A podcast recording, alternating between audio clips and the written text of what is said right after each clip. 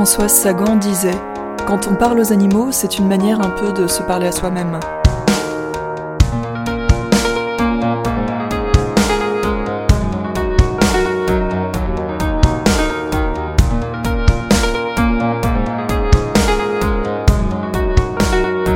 À part quand ils sont malades ou ont l'air euh, ma- malheureux, qu'ils ont des crises de mélancolie, c'est à ce qui leur arrive. Généralement, quand on parle animal, on dit Eh bien, mon petit coco, mon petit, mon, vieux, c'est une manière de, se- de se parler à soi-même. Un peu, un peu direct, je crois.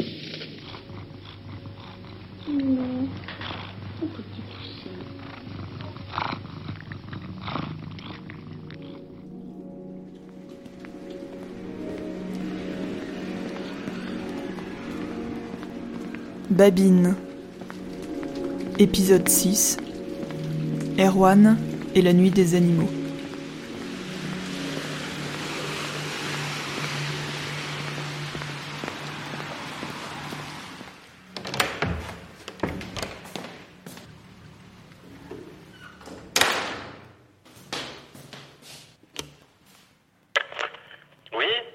Bonjour, c'est Flore.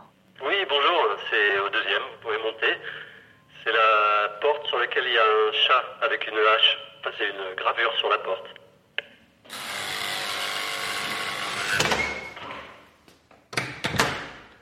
Bah, en fait, moi, quand j'y repense, j'ai pas eu euh, d'animal euh, auquel j'étais très attaché, puis qui m'a fait verser euh, beaucoup de larmes.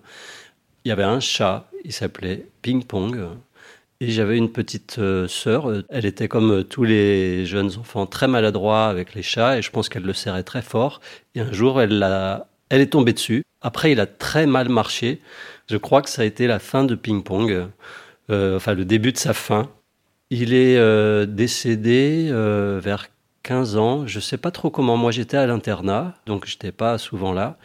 Mais quand j'étais euh, jeune, l'été, j'allais toujours à la ferme dans la famille de mon père dans le Finistère, euh, où je m'étais euh, pris d'amitié avec un veau. Mais en fait, chaque année, c'était un veau différent, évidemment, et je savais bien qu'ils allaient à l'abattoir. Et en fait, ça m'a un peu formé à un certain rapport à l'animal. En plus, j'habitais plutôt à la campagne. Le rapport aux animaux, il est dur, il est à l'ancienne, quoi.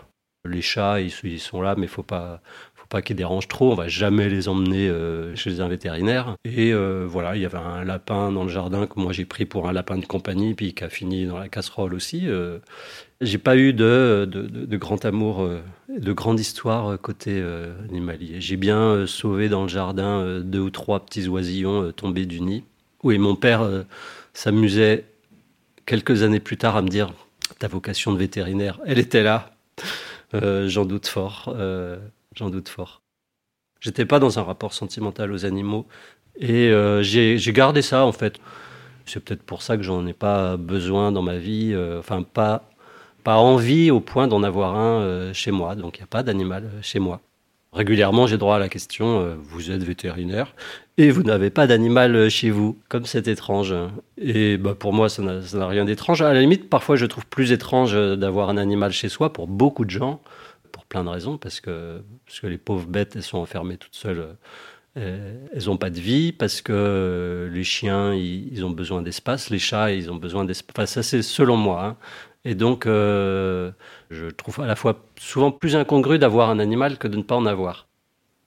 Dans mon éducation à l'animal, l'empreinte de mes parents, c'est le fait qu'ils venaient tous les deux de la ferme, euh, le fait que, que venaient d'un milieu breton en plus où on, où on fait de l'élevage et où l'animal il a, a une place euh, d'animal de rente en fait souvent. J'ai pris leur rapport à l'animal tel qu'il était, j'en ai fait le mien, c'est devenu le mien et à vrai dire ça l'est encore euh, beaucoup aujourd'hui. Après il s'est passé beaucoup de choses parce que je suis devenu vétérinaire, mais jusqu'à ce que je commence mes études vétérinaires, j'avais strictement ce rapport-là et je ne rêvais pas du tout de devenir euh, vétérinaire d'ailleurs. Donc c'est arrivé par accident, vraiment, je peux le dire, et euh, ça, surprend beaucoup quand je le raconte, mais je savais pas du tout ce que je voulais faire de ma vie à 17 ans, comme plein de gamins. Et à ce moment, au moment de poser les dossiers, je me disais ingénieur des eaux et forêts. Quel beau titre. quelle noblesse de cette profession. Et donc j'ai déposé un dossier pour faire maths sup bio. Ça s'appelait comme ça à ce moment-là. Mon meilleur ami, il voulait faire veto depuis qu'il était tout petit. Il m'a dit, ben, fais des photocopies. C'est le même dossier pour veto. Et voilà, vous avez compris. J'ai pas été pris en maths sub bio. J'avais pas trop d'autres idées. J'étais vraiment perdu. Hein. Et euh, j'ai fini en prépa veto. Et puis j'ai eu le concours. Après, je me suis retrouvé à l'école veto. Je me suis demandé ce que je foutais là quand même, parce que tout le monde rêve de devenir veto euh, autour de vous. Et puis, euh, et puis vous, vous êtes là un peu comme un intrus, un imposteur. Je crois que mon syndrome d'imposteur, je ne l'ai pas volé. Et puis il faut aller en clinique le matin et puis s'occuper des animaux et, faire le, taf, quoi. Et donc j'ai bouclé mes études en me demandant et maintenant qu'est-ce que je vais faire euh, Qu'est-ce que je vais faire de ça? Moi, j'avais écarté les options de, les soigner des animaux. Il y avait d'autres possibilités. Hein. Il y a des vétérinaires en industrie, en laboratoire, euh, dans l'administration. Et euh, l'administration, ça offrait pas mal de perspectives assez intéressantes, de, de métiers assez variés je voyais une carrière européenne. J'ai commencé à vraiment à, voir euh, ailleurs et loin. J'ai passé un concours de l'administration vétérinaire et euh, je me suis lancé là-dedans. En fait, j'ai fait mon premier job avec mon service euh, civil à Bruxelles au moment de la crise de la vache folle. J'avais un job à la Commission européenne en 96-97. donc c'était passionnant. Et après, mon premier vrai job dans l'administration française, c'était en Bretagne en 98.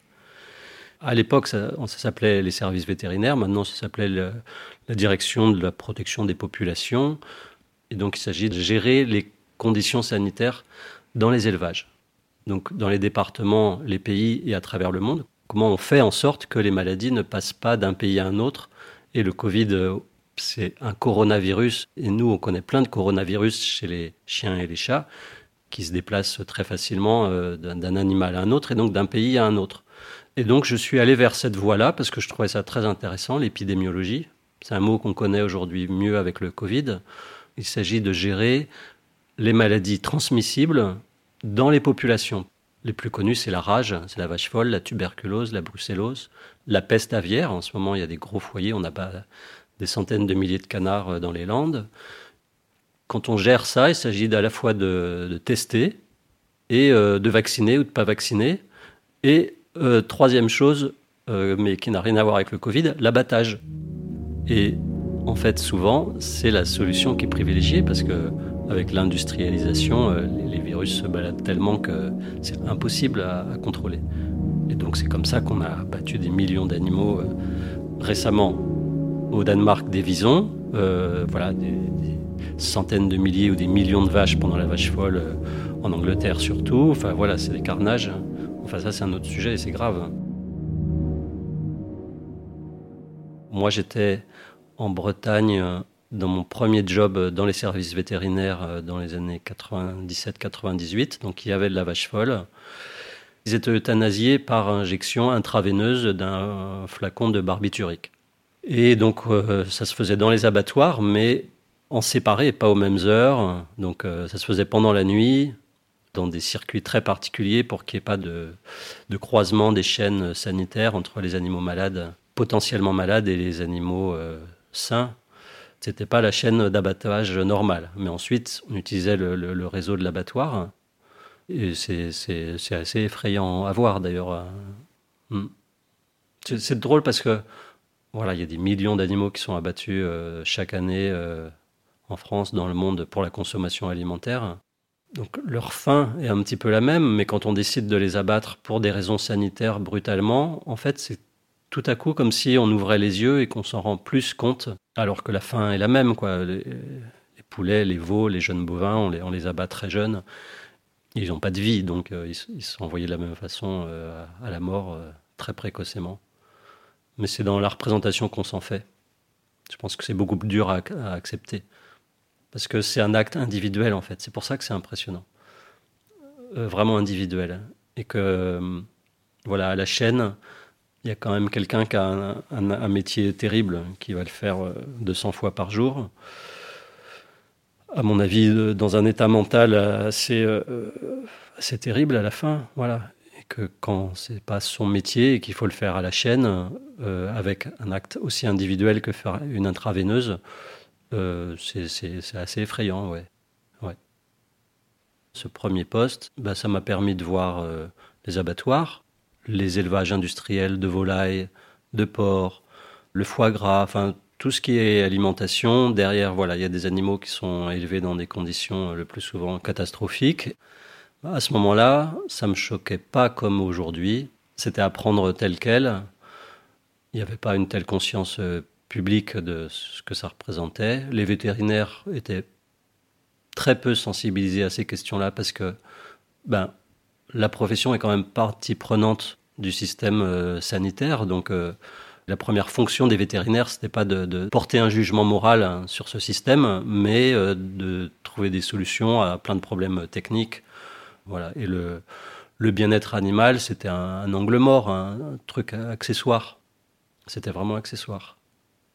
Moi, j'ai eu une prise de conscience parce qu'une amie euh, m'a parlé d'un type qui s'appelait Peter Singer, qui euh, a écrit euh, La libération animale, fin des années 70, je crois, qui n'était pas très connu à ce moment-là, je pense, sauf dans des petits milieux. Et donc, ça parlait de l'antispécisme et l'idée, c'était que euh, la hiérarchie entre espèces est un concept complètement humain. Et ça m'a vraiment parlé. J'ai trouvé ça très juste. Et euh, j'ai commencé à réfléchir euh, à partir de ce moment-là, avec cette conviction que nous n'avions pas de, supériorité sur les autres espèces. Mais je j'ai pas adopté un point de vue de, militant. Ça fait des années que je baisse ma consommation de viande, mais je suis pas du tout végétarien. J'ai un petit faible pour le foie gras, alors que je sais très bien comment ça se passe. Et voilà, donc j'ai mes contradictions, ouais, ouais, ouais. Ce premier poste, j'y suis resté deux ans et puis je me suis barré. j'ai vu, j'ai eu le temps de voir tout ce que je devais voir et je me suis dit, il faut que je me barre. Je, vraiment, c'est pas encore là qu'est ma place. Euh, je sais pas encore où elle est, mais il faut que je me barre. Je suis venu à Paris en 2000, en l'an 2000, faire une école de théâtre. Et comme il fallait quand même vivre, eh bien, je me suis mis à soigner des animaux. Comme j'avais jamais vraiment pensé que j'allais le faire dans ma vie, bah, j'ai dû le réapprendre. J'ai passé plusieurs mois dans les cliniques de copains à réapprendre un métier que j'avais complètement délaissé, euh, parce qu'il ne suffit pas de l'apprendre à l'école, il faut, le pratiquer quand même pour le savoir. Et tous les vétérinaires qui sont dans l'administration, il y en a beaucoup, hein, mais aussi dans les autres métiers, les laboratoires, l'industrie, euh, ils sont, euh, ils ont plus le contact avec l'animal, ils savent plus soigner un animal, ça, s'oublie euh, très très vite. Hein. Les animaux, c'était des, chiffres, des, pions, des, cases sur des papiers, des nombres, des stats. c'était jamais des individus, c'était toujours des, masses, des populations. Et c'est passionnant aussi, hein, mais c'est un, un autre métier. Et donc euh, j'ai réappris et j'ai commencé les gardes de nuit euh, à ce moment-là. J'ai l'impression que c'est à ce moment-là que je suis devenu euh, vétérinaire en fait. Je faisais à la fois l'école de théâtre et puis mes stages en, en, clinique vétérinaire pour apprendre ce beau métier et pouvoir soigner des animaux. et j'ai trouvé ce service de vétérinaire d'urgence à domicile hein, dans lequel je suis rentré assez rapidement. Et c'était une souplesse d'horaire qui convenait à la vie que j'avais besoin de mener à ce moment-là. C'était souvent la nuit, ouais. Parce que c'est la nuit et que peu de vétérinaires veulent le faire. En fait, c'est une activité qui commence surtout à 19h quand les vétos ferment et que les gens n'ont plus beaucoup de recours, qu'il y a très peu de cliniques euh, d'urgence à Paris et que c'est plus simple, plus souvent, d'avoir euh, comme SOS médecin un vétérinaire qui vient à la maison. On peut pratiquement tout faire à domicile, quoi. On a, au moment où on va partir, effectivement, le nom, l'adresse et le motif euh, qui est assez sommaire. Donc, ça peut nous indiquer, voilà, si on a une plaie, on sait qu'on va avoir un petit peu de chirurgie. Eh ben voilà, moi j'ai une petite mallette pour la chirurgie. Si je sens que je vais avoir une prise de sang, j'ai une petite mallette pour faire les, prises de sang, les bandelettes sanguines, la tondeuse. Il y a des choses que je prends pas toujours, mais basiquement, on a voilà une cinquantaine de petits flacons, des seringues. On est équipé un peu comme les pompiers, le SAMU, voilà, avec ce gros sac à dos. Euh, on fait de la palpation et de la consultation, puis après on peut faire souvent des prises de sang, puis on fait toutes les injections euh, qui sont nécessaires. Et souvent, on donne le traitement un peu comme le, pharmacien, on donne les, comprimés qui vont aller pour la suite. Ça dépend des cas. Parfois, c'est très grave et simplement, on fait le diagnostic, on dit maintenant, vous filez tout de suite en clinique de nuit d'urgence, il ne faut pas attendre, mais ce n'est pas le plus fréquent. Je crois que les motifs les plus fréquents, c'est euh, la gastro-entérologie. Ouais. Il y a les plaies de morsures, par exemple, les, chutes, les, chats parachutistes euh, qui tombent du cinquième étage, par exemple, les accidents vasculaires cérébraux, l'épilepsie, les problèmes cardiaques, les fins de vie, les débuts de vie, les mises bas. Aussi, on, peut intervenir euh, parce qu'il y, a des choses à faire ou à dire là-dessus. Donc c'est assez varié. On a quand même souvent le motif pas très en forme, abattu.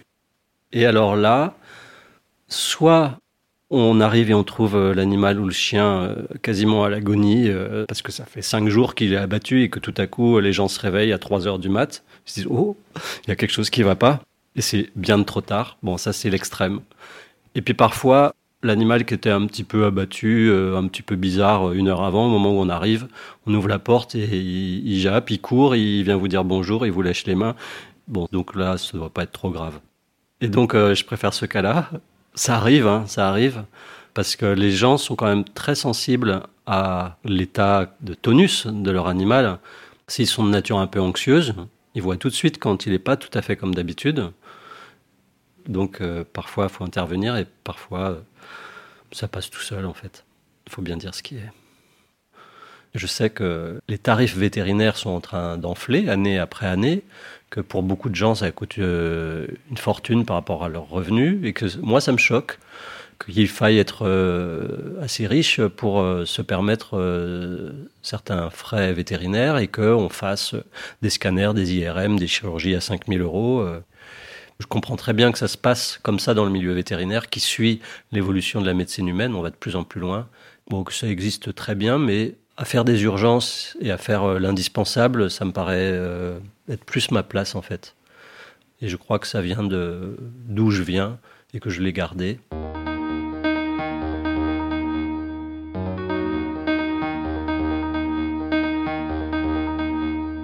On fait des horaires euh, assez fixes, quoi. Par exemple, je fais de 18h à 3h du matin, 9 h d'affilée.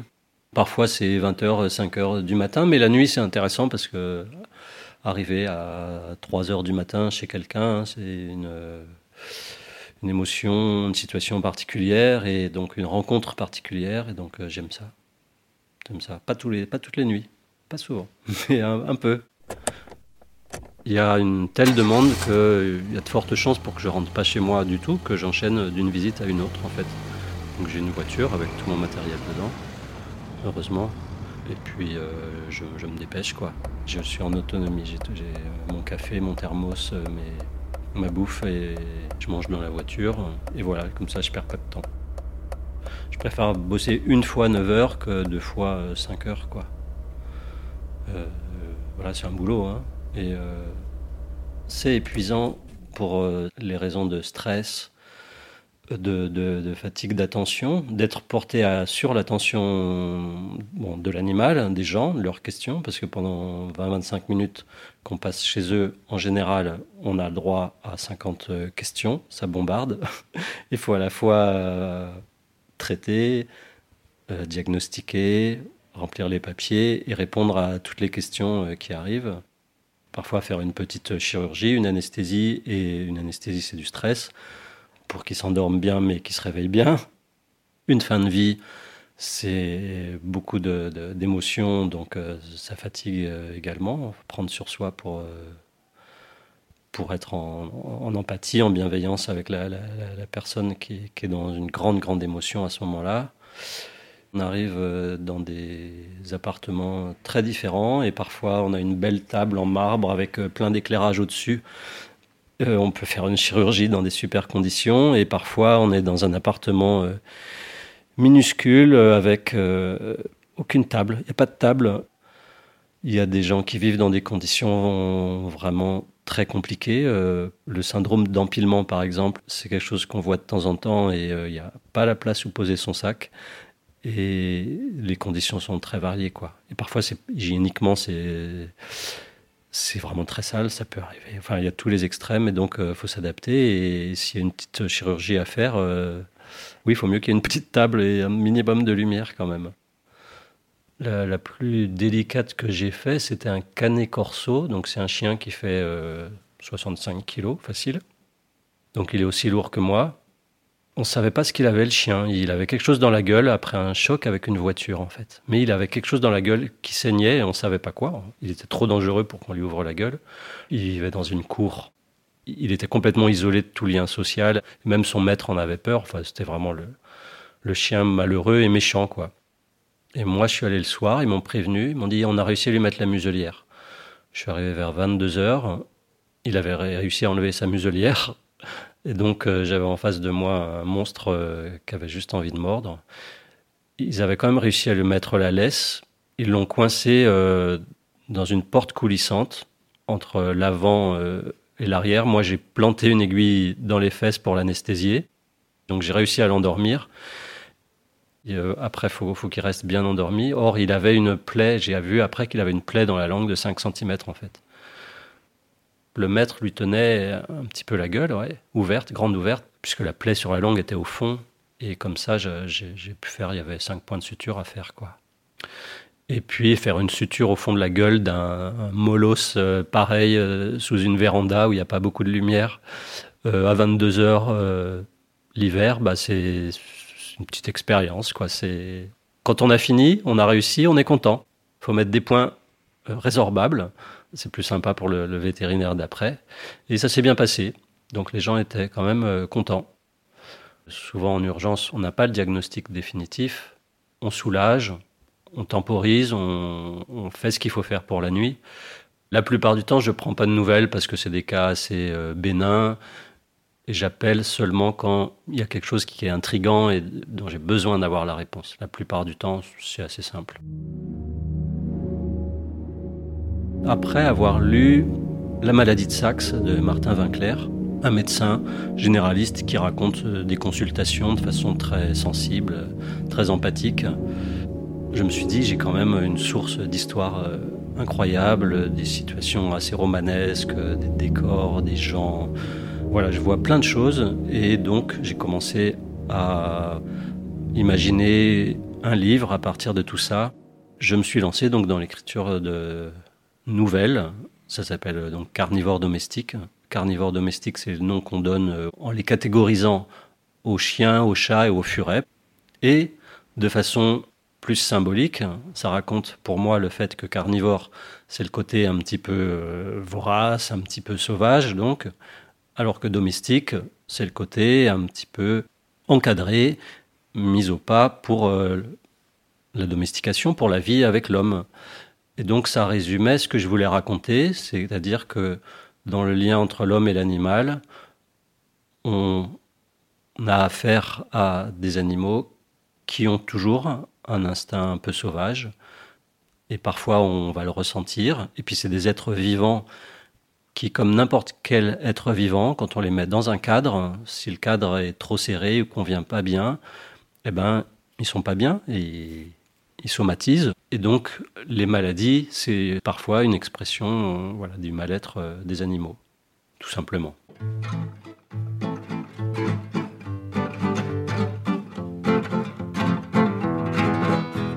Quand j'aurais croqué le hamster, foutu le poisson rouge par terre, dégommer le sapin de Noël, quand j'aurai vidé la poubelle, quand j'aurai pissé dans les draps. J'aime bien le velours, je préfère la soie. Quand j'aurai maudit ce 16e et mes croquettes végétariennes, alors j'irai à la fenêtre, et là j'y repenserai peut-être à ce tigre qui dort en moi, qui me dit Regarde-toi, la vie de Pacha est-elle pour toi? Cette vie de Pacha te ressemble pas. La vie de Pacha n'est pas une vie de chat. Il y a les chats tigres aussi, le syndrome des chats tigres. Ça, faut le voir pour le savoir en fait qu'un chat, justement, c'est parfois une peluche euh, qui ronronne et qui reçoit les caresses toute sa vie sans broncher, mais qui peut aussi, dans des circonstances un peu particulières, devenir un peu fou. Parfois, il y avait des petits signes d'agressivité, parfois, on les a pas vus venir. La relation se dégrade et à un moment, s'il y a pétage de câble, eh bien, le, le chat agresse de façon folle et donc très dangereuse. Et quand on nous appelle pour ça, les gens sont enfermés dans une pièce et ils attendent qu'on vienne euh, trouver une solution et essayer de comprendre ce qui se passe. Parfois, c'est des chats qui sont devenus ingérables parce que justement, ils, ça c'est ma théorie, ils ont été beaucoup trop enfermés. Parfois, c'est des chats qui ont vécu à l'extérieur avant et qui se retrouvent entre quatre murs avec un environnement tellement pauvre que ben ils deviennent dingues quoi. Et il faut un savoir-faire pour les maîtriser, les tranquilliser et puis euh, et puis gérer la suite. Parfois, ça débouche sur des euthanasies parce que les gens vraiment n'en peuvent plus, ils sont au bout, ils ont déjà essayé un traitement où il est impossible de lui donner un traitement et jamais on va le donner à quelqu'un d'autre. Et c'est un déchirement, même si les gens ils viennent de se faire mordre, ils reviennent des urgences et euh, ils essayent de trouver une solution. C'est un déchirement parce qu'ils adorent quand même euh, leur animal alors qu'ils vivent l'enfer. C'est dur. Donc carnivore domestique, euh, j'ai voulu le raconter par euh, plusieurs histoires qui sont inspirées de réalités mais mêlées à de la fiction. Ce que j'avais rencontré dans mes nuits, dans mes consultations à domicile. Parce que ce qui se passe le plus souvent, c'est que dès qu'on a ouvert la porte chez quelqu'un pour soigner un animal, à partir du moment où la parole est donnée, la personne, si elle a un sac à vider, elle va le vider. Si on demande l'âge du chien, on peut avoir droit à euh, l'âge du grand-père au moment où il a divorcé et où, et de fil en aiguille, à la fin, on n'a plus l'âge du chien, on a toute l'histoire de la famille, mais euh, il faut reposer la question. et donc, c'est assez rigolo. Et on a très vite euh, la, la, vie des gens, et je pense qu'à la différence du médecin ou du psychiatre, ça se fait de façon assez inconsciente. C'est-à-dire qu'on ne croit pas que en parlant de l'animal, on va parler de soi, mais en fait, euh, énormément, bien sûr. Et comme le lien à l'animal est surtout émotionnel, c'est la porte d'entrée au, vécu, à l'émotion, aux histoires, aux angoisses. Donc, non seulement il y a ce qui se passe euh, au moment de la consultation, un cas médical avec l'animal, et puis il y a la partie euh, romanesque, je veux dire la vie des gens, et quand on se donne un peu la peine de les écouter, euh, ben, moi ça me passionne euh, autant que d'aller soigner l'animal. Donc j'y trouve mon bonheur. Et puis euh, il y a plein de situations, c'est pas forcément une histoire, c'est juste un décor, une personne particulièrement touchante qui a une vie incroyable et ça se ressent tout de suite et ou alors elle elle vous émeut par euh, sa fragilité ou elle intrigue et il n'y a pas grand chose à raconter, mais euh, ça a été un moment euh, étonnant qui reste pendant longtemps. On s'en souvient très très longtemps après, on ne sait pas trop pourquoi. Parfois la réalité dépasse la fiction et en fait, moi j'aime que la fiction dépasse pas trop la réalité, c'est des histoires très réalistes. Euh, j'ai pas inventé grand chose en fait, même si euh, c'est assez étonnant, comme il y a ce monsieur qui avait euh, recueilli un pigeon dans la rue qui venait d'être accidenté par une voiture. Je ne sais pas pourquoi il y a vu la réincarnation de son fils. Il avait une soixantaine d'années, ce monsieur, son fils était mort. Bon, ça, je le sais pas. J'ai pour motif pigeon accidenté chez monsieur Truc dans le 15e. J'y vais, j'arrive dans un minuscule appartement, et puis sur une chaise, il y a le pigeon, et sur l'autre chaise, il y a un monsieur avec euh, un chapelet qui prie, qui a allumé euh, des cierges, et qui est absorbé dans, ses prières et ses pensées. Et puis, ben, je dois lui dire assez vite que le pigeon est, décédé. Il est décédé depuis un moment, il est froid. Et puis, euh, et puis le monsieur, il ne veut pas y croire et il décide de lui faire euh, du bouche à bec pour lui faire de la réanimation, là devant moi. Et je l'observe, j'attends, et puis euh, il finit par renoncer. puis, comme il y a des raviolis à portée de main, il prend la boîte de raviolis, la petite cuillère, et il commence à le gaver de raviolis. On, pourrait se croire à la maison des fous, mais le monsieur, euh, par ailleurs, euh, il parle de façon assez rationnelle. Hein, et donc, euh, c'est, j'attends aussi, je regarde. Hein, et puis, voilà, la consultation va se finir un peu plus tard où j'essaye de l'aider, mais je ne peux pas faire grand-chose. Hein. Et puis, il y a des histoires avec des gens qui ont une relation toujours particulière en fait avec leur animal. Une dame qui a 35 chats dans son petit T2. C'est une histoire assez euh, stéréotypique, hein, je dirais, parce qu'il y a plein de gens qui recueillent des chats chez eux et qui s'arrêtent plus, qu'on en a d'abord 5, et puis 10, et puis 15, et puis elles se rendent pas compte petit à petit que leur appart, il devient une espèce de refuge pour chats euh, pas entretenu, parce que c'est impossible, et, et quand on rentre, on a l'impression de rentrer dans, dans, dans, la maison des chats où il y a un être humain qui, qui survit.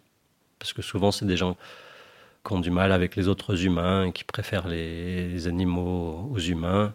Et donc, euh, qui sont dans une place un peu marginale de la société. Et donc, euh, donc la rencontre est intéressante. J'y suis allé chez cette dame-là. En fait, c'était euh, pour faire une vaccination groupée. Il fallait y aller tous les ans avec l'espoir de vacciner le, plus grand nombre de chats possible. Il y en a absolument partout, planqués sous le, petit réduit de la douche, derrière l'armoire, derrière la machine à laver, et qu'on ne sait pas si on a les 35. La dame, elle, sait, elle a donné un prénom à chacun, donc elle, elle sait. Mais elle sait bien que Balthazar, c'est même pas la peine d'essayer de l'avoir, on ne l'aura pas. Et que Phébus, on va essayer cette année parce que l'année dernière, on n'a pas réussi. et elle les connaît. Euh, et, elle est très gentille, la dame. Dans les histoires euh, riches, euh, parfois, il y a la fin de vie. Et là, c'est des personnes âgées qui m'ont appelé vers Châtenay-Malabry. Et je suis arrivé pour un petit chien, je ne sais plus la race, un chien de 15 ans environ, qui venait de faire un deuxième ou troisième AVC, je crois, donc était très mal en point. Quand les gens sont très âgés, j'aime bien les faire causer un petit peu. Et donc, ils m'ont dit, bah, on a 95 ans tous les deux. Ah, bel âge. Et j'ai dit, mais alors vous êtes ensemble depuis 70 euh, ans peut-être? Me dit, ah non, non, on est ensemble depuis 15 ans.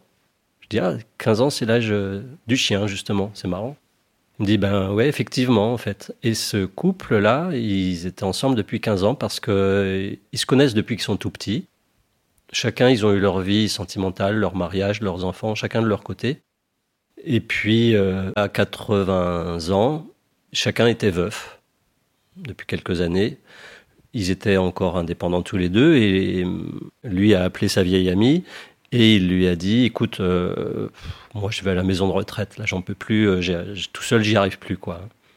Je suis toujours ému quand je raconte cette histoire parce que elle lui a dit bah écoute non non tu vas pas à la maison de retraite, on va on va cohabiter, on va, on va, faire une colocation, on va prendre un chien, et puis on va aller le promener tous les deux, et puis on va rester euh, en vie, quoi. Hein.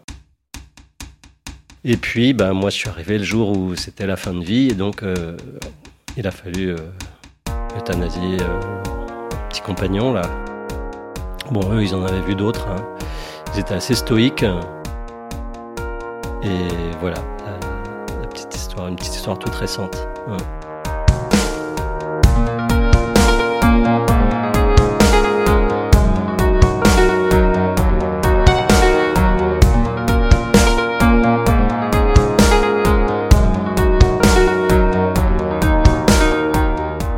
D'écouter le sixième épisode de Babine. Je m'appelle Flora Lazraki, Mathilde Forget a composé la musique et Irène Tardif a créé l'illustration. Si cette histoire vous a plu, n'hésitez pas à la partager. Vous pouvez vous abonner à Babine sur votre application de podcast favorite et suivre le compte Instagram Babine Podcast. À bientôt!